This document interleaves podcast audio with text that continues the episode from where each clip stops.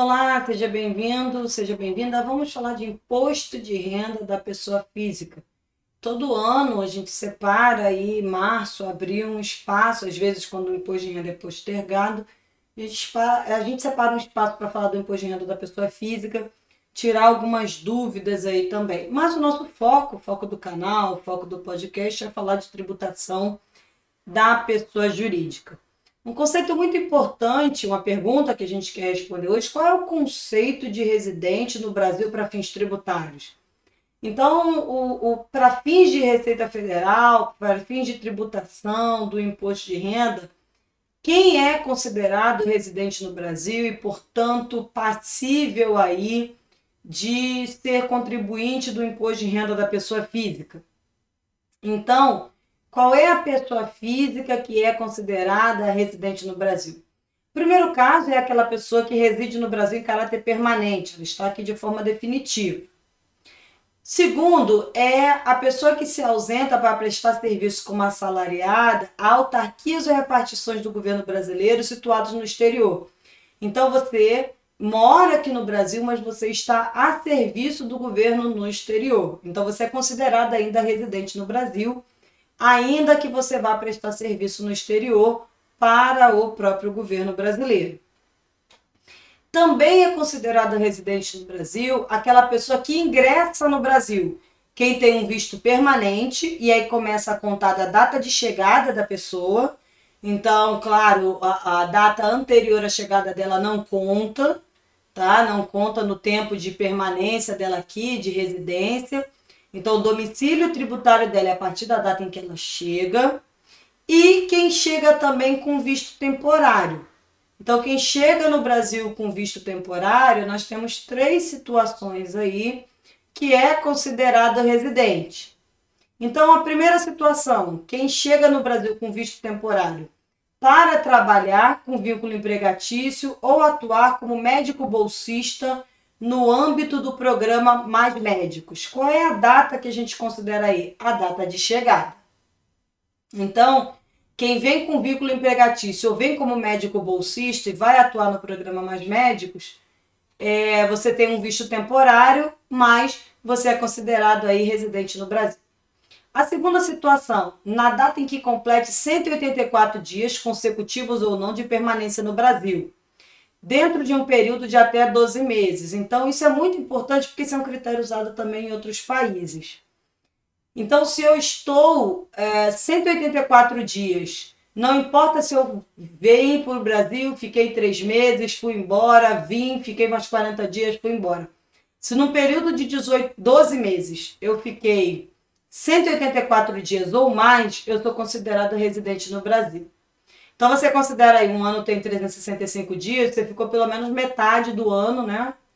É, um pouco mais da metade do ano no Brasil, então você já é considerado residente no Brasil. E a terceira situação aí de quem tem visto temporário é na data da obtenção de visto permanente ou de vínculo empregatício, se ocorrido aí antes dos 184 dias.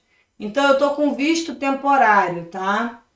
É, eu tenho um visto temporário, ou, ah, perdão, eu tenho um visto permanente, ou um vínculo empregatício, estou no Brasil há 90 dias, há 120 dias, e eu passo a ter um visto permanente, ou passo a ter um vínculo empregatício, eu sou considerada aí ah, residente no Brasil.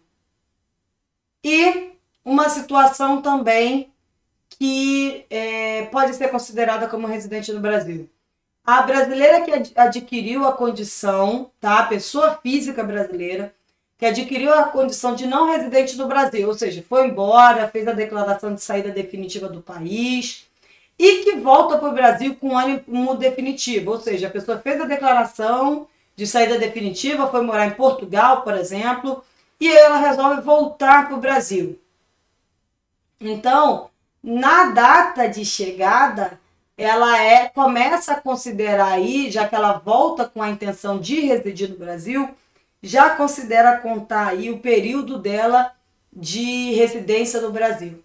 Então, não sei se eu fui muito clara, mas eu fiz a declaração de saída definitiva do Brasil e aí eu resolvo voltar a morar no Brasil, eu retorno ao Brasil com a intenção de ficar.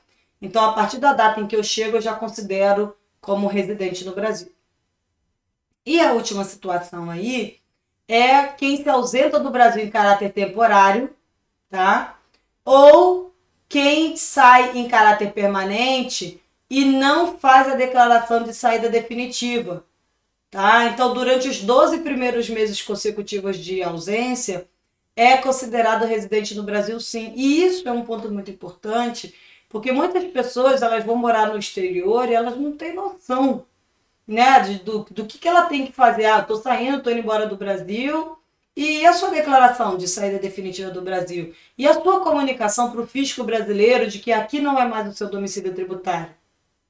Então, é, você não faz a comunicação de saída definitiva do Brasil, os dois primeiros meses você ainda é considerado residente no Brasil.